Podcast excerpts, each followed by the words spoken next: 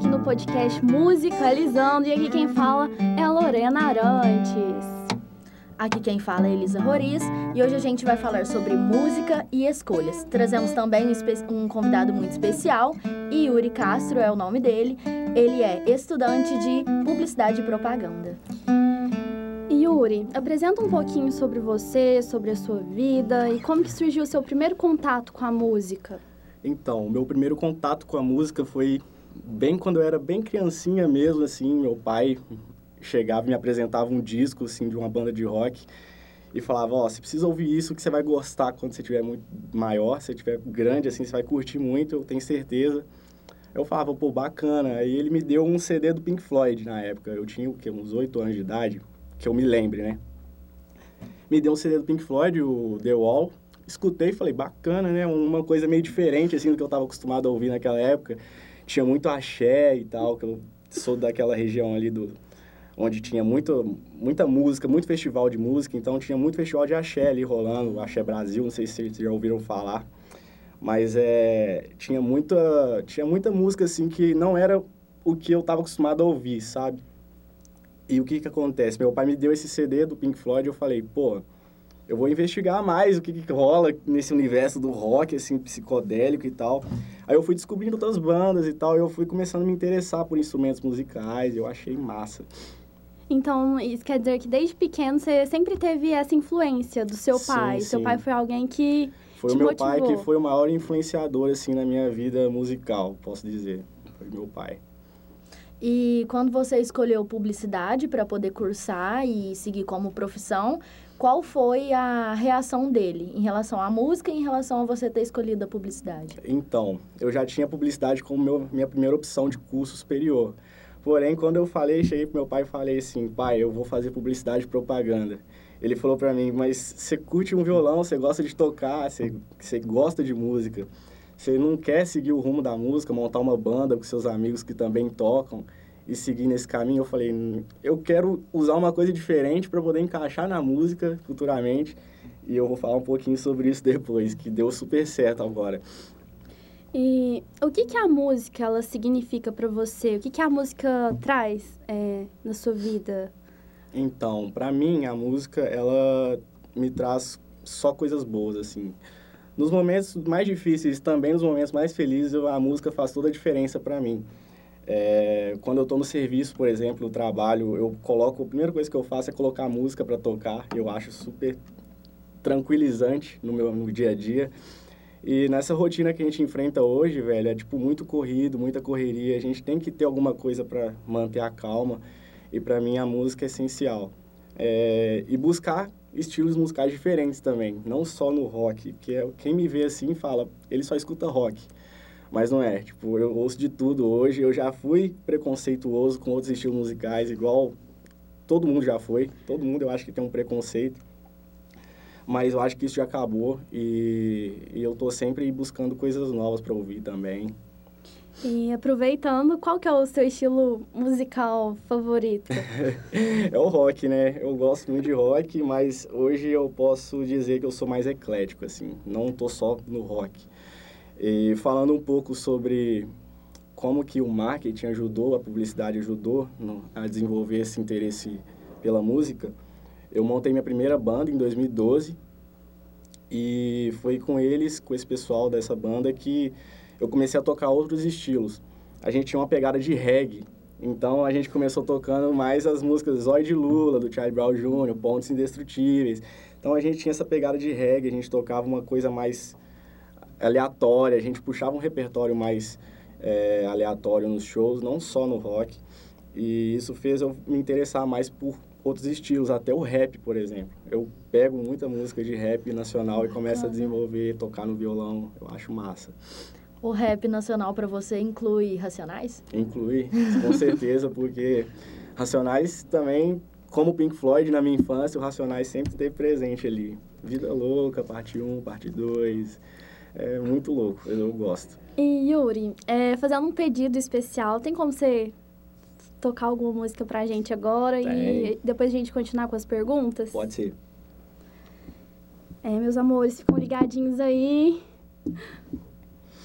Eu vou tocar uma música do Charlie Brown, que é o a Pontos Indestrutíveis.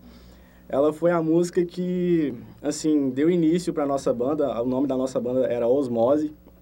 A gente sempre tocava ela no começo dos shows. Então, vamos lá.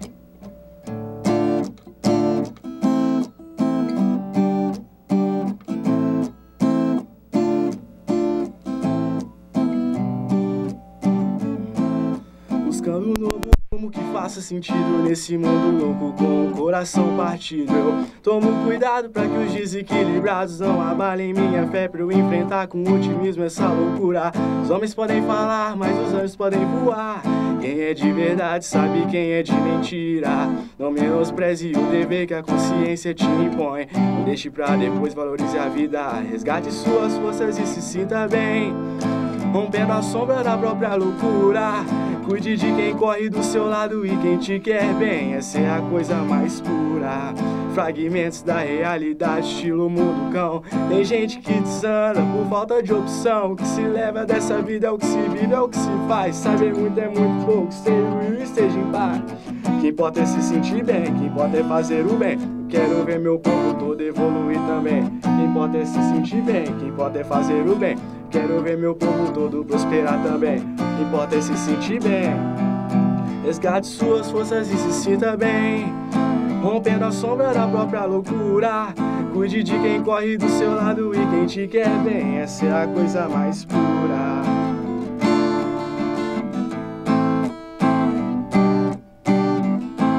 Viver, viver e ser livre. Saber dar valor para as coisas mais simples. Só o amor constrói pontes indestrutíveis. Nossa, Curtiu? parabéns. Valeu, obrigado. E aproveitando que você falou que da banda, conta mais um pouquinho sobre essa história e quais que foram as dificuldades que você enfrentou, que a banda enfrentou. Então, é, eu tinha falado que eu comecei, né, ouvindo Pink Floyd, assim, que foi a minha maior motivação para começar no mundo da música. Mas teve outra banda que me motivou mais, foi o Metallica. Quando eu comecei a ouvir Pink Floyd, quando eu comecei a me interessar mais por outros estilos musicais, assim, eu falei, eu vou ouvir uma coisa mais pesadinha para ver o que, que eu vou achar. Aí eu comecei a buscar sobre thrash metal. Aí eu falei, pô, thrash metal é um estilo mais pesado, tem uma guitarra mais evidente. Aí eu fui buscar a história do Metallica para entender, né? E como todo mundo começa na música, naquela cena underground que eles falam, né? Tocando em barzinho e tal. O Metallica não foi diferente. Eles são o que eles são hoje, a banda de thrash metal mais comercial, assim podemos dizer, porque eles começaram de uma forma bem simples. O jeito que eles começaram a tocar foi basicamente em garagem, assim, dois caras, um dinamarquês e um americano, tipo, os caras não tinham uma cultura completamente diferente da outra, e foram buscar pessoas que iam determinar o estilo daquela banda, sabe? E, porque toda banda, ela tem um cara que é o PO ali, o cara que faz tudo para poder tocar a banda pra frente. Eles pegaram um baixista, o nome dele era Cliff Burton. E o Cliff Burton, ele tocava o baixo de uma maneira que nenhum outro baixista tocava. Tipo, ele tocava o mesmo instrumento que os outros tocavam, tocava da mesma forma, porém ele fazia uma coisa diferente naquilo, sabe? Ele tocava o baixo como se fosse uma guitarra. É isso que deu a vida pro Metallica, o que, que o Metallica é hoje. Eu falei, eu vou montar uma banda, cara. Eu vou buscar uma banda que a gente busque diferenciar. Ser diferente, ser diferente, né, no, no mundo que da música, que é igual. A gente não pode ser tão igual que já coisas que já tem agora, porque vai ficar aquela mesmice e o público fica enjoado, assim. Então, Realmente. é, a gente buscou desenvolver um projeto mais é, aleatório que envolvia o thrash metal. A gente tocava Metallica, depois do nada a gente tocava RPM, aí pulava para Charlie Brown Jr. Era uma coisa muito louca. E a gente buscou formar essa banda mais para ser uma coisa diferente mesmo, sabe? Do que já tinha no mercado da música ali no, no momento. Voltando ao, ao assunto do preconceito musical que você tinha antes, qual estilo musical você ignoraria total? Naquela época eu ignoraria o funk, cara. Como todo roqueiro heavy metal underground da época, eu ignorava muito o funk. E, inclusive, eu era administrador de uma página no Facebook chamada Rock Wins. Alguém deve conhecer essa página, porque essa página foi a mais polêmica relacionada a conteúdo de rock, né? em meados de 2011, 2012, mais ou menos. E isso só me ajudou a desenvolver esse contra-preconceito. Tipo, é, foi assim, eu, eu, vi que isso não ajudava em nada para eu desenvolver a música, sabe? Tipo, ficar só naquela coisa, só no rock, ficar tocando só aquilo, isso não ajudava, não trazia gente, não trazia público e a galera ficava, tipo, me julgando por causa disso. Eu falei, não, eu vou ouvir de tudo e eu vou buscar uma coisa diferente que vai trazer conteúdo para mim, uma coisa bacana, tipo, vai explodir, igual, não posso ficar só naquilo porque vai ficar enjoativo, saca? Se não nos enganamos, já ouvimos você tocar evidências aqui no pátio do Bloco 6. É verdade. Então nos conte sobre o sertanejo. O sertanejo, velho, é uma coisa que tá na minha vida assim todo dia, sabe? A minha mãe, ela curte muito sertanejo, mas ela curte mais sertanejo universitário. E eu cresci numa família que o pessoal escuta muito sertanejo raiz. Aí eu falei, pô, é muito massa a viola e tal. 12 cordas. Eu procurei é, aprender outros instrumentos. Um deles foi a viola, né, de 12 cordas. Comecei a tocar, é muito difícil tocar viola, não é para né, é para poucos, na verdade, não é para muitos. A viola, e por ser um instrumento difícil, a pessoa que está tocando, ela tem que ela tem que ter um interesse certo por aquilo. Então, é, as duplas sertanejas daquela, daquela época, Zezé de Camargo e Luciano, Chitãozinho Chororó, os autores da Evidências e tal, eles tinham esse interesse pela, pela viola caipira, sabe? E eu falei, os caras dedicam, eles vão atrás mesmo dos objetivos deles, então, tipo, eu vou acrescentar isso nos meus repertórios. Aí a galera sempre pedia, toca evidências, toca evidências, a gente vai ficar triste aqui, vamos chorar, todo mundo. Aí eu tocava evidências, todo mundo acompanhava, e, e é muito bom quando você tá tocando e ver a galera cantando junto, sabe? Então, Evidências foi o que explodiu, assim. Então, toda apresentação que eu vou, eu toco Evidências. É muito massa. E aproveitando, quais instrumentos você toca? É, e, e, além disso, você canta também, né? Sim. É, eu fui guitarrista e vocalista é, na Osmose. Depois eu fui pro baixo. Eu comecei a aprender baixo para poder substituir a, a menina que tocava. Aí eu comecei a tocar bateria. Antes eu ficava naquela bateria imaginária, sabe? Que todo mundo fica ouvindo a música no fone de ouvido e fica batucando assim no uhum. vento. Aí eu falei, eu vou aprender a tocar esse negócio. E não foi, tipo, é, difícil. Foi bem fácil até para aprender bateria. E um pouquinho de teclado também. Bacana. E na guitarra e no violão, você teve alguma dificuldade para aprender? Como que foi esse começo, essa, esse aprendizagem? Você teve algum professor? Teve alguém que te instruiu, tirou suas dúvidas? Porque acaba que para você se inserir na música, é, cada um passa por um processo diferente. E o come começo nem sempre é fácil, sim, né? Sim, sim. É, que acontece? Eu acho que o que fez eu aprender a tocar o violão, porque primeiro eu comecei a, na aula de violão, eu tinha um professor é, particular, e o que fez eu aprender de fato foi a minha falta de paciência. Porque toda vez que eu ia para aula, eu fazia a mesma coisa, o mesmo exercício, eu falei, não, eu quero aprender mais do que isso. E, tipo, aprender quatro acordes para mim naquela época foi essencial. Não julgo a aula de violão por isso, porque a aula de violão ajuda muita gente. Então, na época, eu fiquei três semanas tocando quatro acordes somente. E tocando esses quatro acordes, basicamente, um, músicas diferentes, sabe? Tipo, é, no improviso, assim. Aí eu falei, não, cansei disso, eu vou buscar mudar. Aí eu falei, eu gosto de guitarra, eu vou aprender guitarra eu já larguei o violão, sabendo somente quatro acordes, e comecei a tocar guitarra. Eu ganhei minha primeira guitarra do meu pai. Falou, você vai aprender esse negócio então. Você fala que você vai curtir, então você vai tocar. Aí eu comecei. E que idade que você tinha nessa época? Ah, eu tinha uns 12 anos. 12 anos. Menos, é. Então tem um tempinho aí que você já, já tá, eu já tô tá com tocando. 22 já, então já faz um tempo já que eu tô tocando. E esse dom vem de família ou você é pioneiro nesta área? Eu sou pioneiro. Eu sou oh. o primeiro na família que começou de fato a tocar violão e só não só o violão, quanto outros instrumentos também. Eu comecei, foi eu, então pioneiro na música fui eu, na família.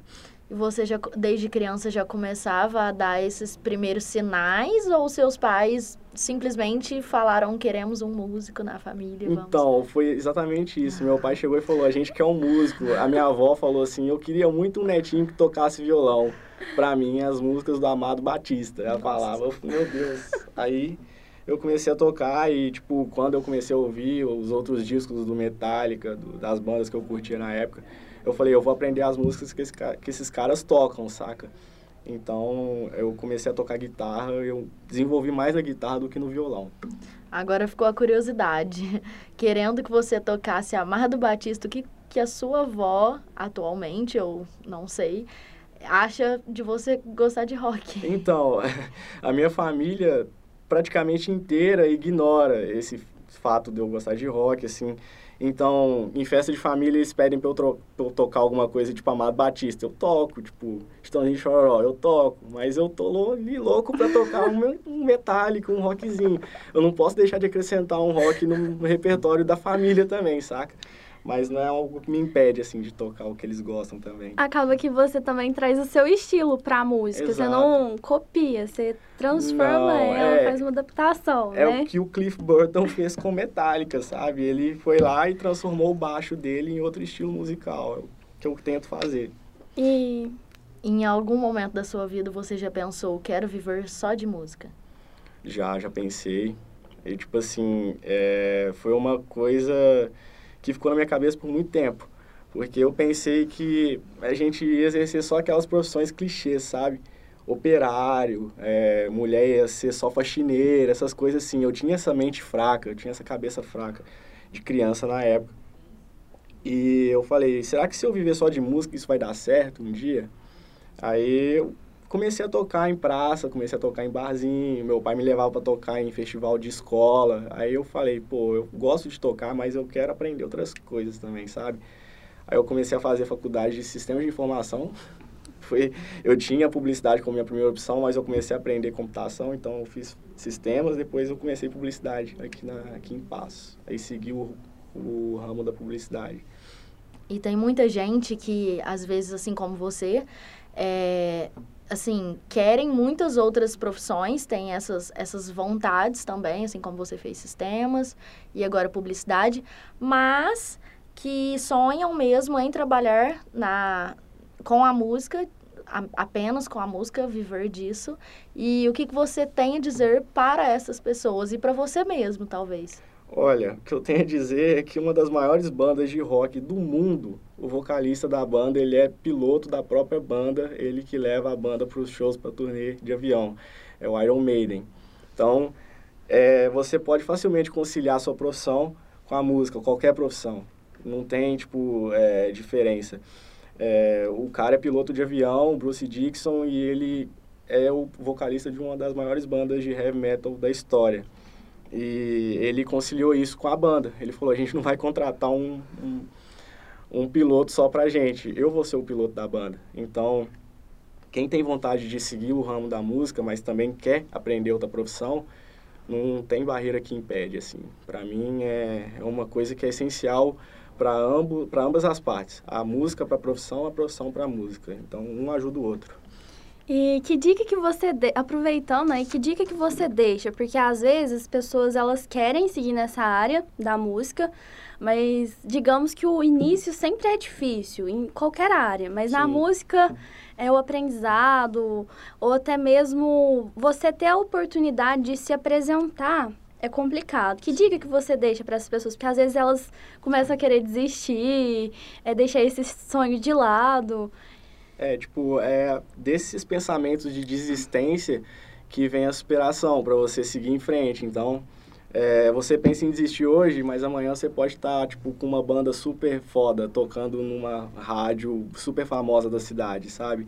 Então, você pensa em desistir hoje, mas amanhã você pode estar tá bem ganhando com isso, sabe? Tipo, você pode estar tá tocando com gente bacana, pode conhecer pessoas novas, então isso pode ajudar. E aproveitando, Posso, você pode tocar mais alguma música pra gente? Posso. Pode ser do Metallica? Pode ser. eu não podia deixar de tocar um Metallica igual citei aqui, né? Tocar um trechinho de uma música que deles que é do Black Album, que foi uma fase do Metallica assim, né, mais suave do Metallica, então vou mandar ela aqui. So close no matter how far could be much more from the heart forever trusting who we are, and nothing else matters. Never open myself this way. Life is ours, we live it our way. All these words I don't just say, nothing else matters. Trust I seek and I find in you. Every day for us something new. Open mind for a different view, and nothing else matters.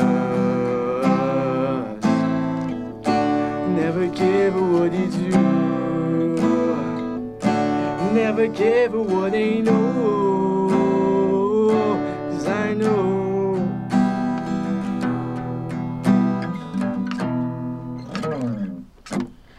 Yuri, ficamos muito felizes, primeiramente, de você compartilhar a sua história com a gente. Valeu. E principalmente por você, assim, partilhar com a gente músicas que você gosta. E é muito bom saber que você sabe conciliar essas duas coisas e a gente espera que isso seja um, uma trajetória muito feliz para você mesmo e que Valeu. seus sonhos continuem se realizando, que você continue essa pessoa incrível que a gente conheceu. Obrigado. E continue também espalhando esse, esse amor pela música, porque eu acho que isso é essencial.